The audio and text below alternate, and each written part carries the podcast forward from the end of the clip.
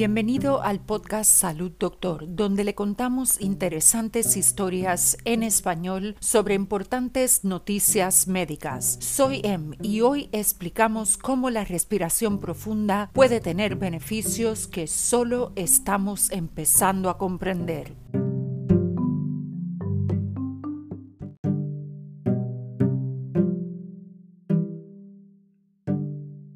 Biólogo celular, Sundar Balasubramanian nunca olvidó sus raíces rurales del sur de la India o las prácticas tradicionales a las que su tío, el curandero del pueblo, lo expuso. Hoy, como investigador y profesor asistente en la Universidad Médica de Carolina del Sur, Balasubramanian ha vuelto a concentrarse en esas raíces, específicamente en el pranayama, una técnica de relajación profunda. Está demostrando que esta antigua práctica de yoga es más que relajante, ya que puede cambiarnos a nivel celular. Bala Subramanian responde preguntas sobre los beneficios para la salud de la respiración profunda. ¿Qué le hizo examinar esta técnica a través de una lente de biología celular? Bala Subramanian dice, en 2005 noté que mientras practicaba pranayama estaba produciendo tanta saliva que casi estaba babeando. Me pregunté por qué y cuál fue el impacto general de eso. Esto me llevó a mí y a mi equipo a estudiar si el aumento en la producción de saliva era una respuesta común a la práctica y descubrimos que lo es. La mayoría de la gente no pensaría mucho en ponerse nerviosa cuando se concentran en respirar y relajarse, pero su estudio de 2016 en BMC Complementary and Alternative Medicine demostró que este aumento en la salivación parece ser importante, porque Balasubramanian dice, la saliva tiene numerosos anticuerpos y proteínas que hacen de todo, desde la supresión de tumores hasta la regeneración del hígado. Por ejemplo, contiene inmunoglobulina, que son anticuerpos que se unen a los gérmenes, así como DMBT1, por sus siglas en inglés, un supresor de tumores que bloquea la conversión de células normales a células cancerosas.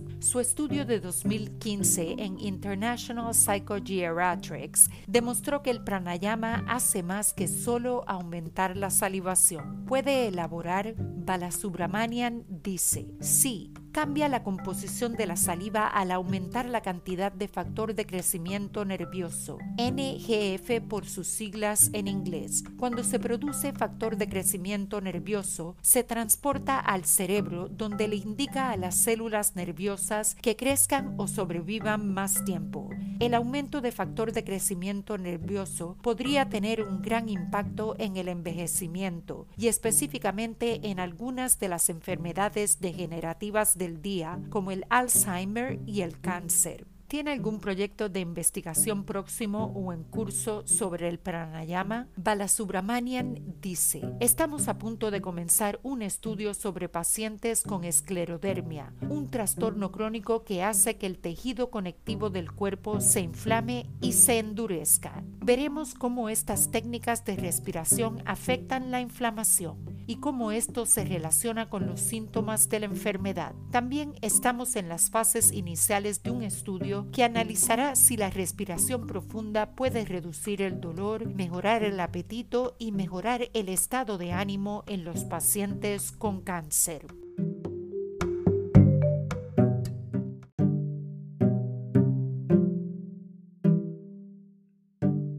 Para preguntas y comentarios sobre historias y sugerencias de temas para el podcast, envíenos un mensaje a hola@salud.doctor. Nos encantaría oír sobre usted. Para emergencias médicas, consulte con su doctor de inmediato. Recuerde, no somos doctores, somos podcasters. Le brindamos interesantes noticias médicas en español. Hasta mañana y salud, doctor.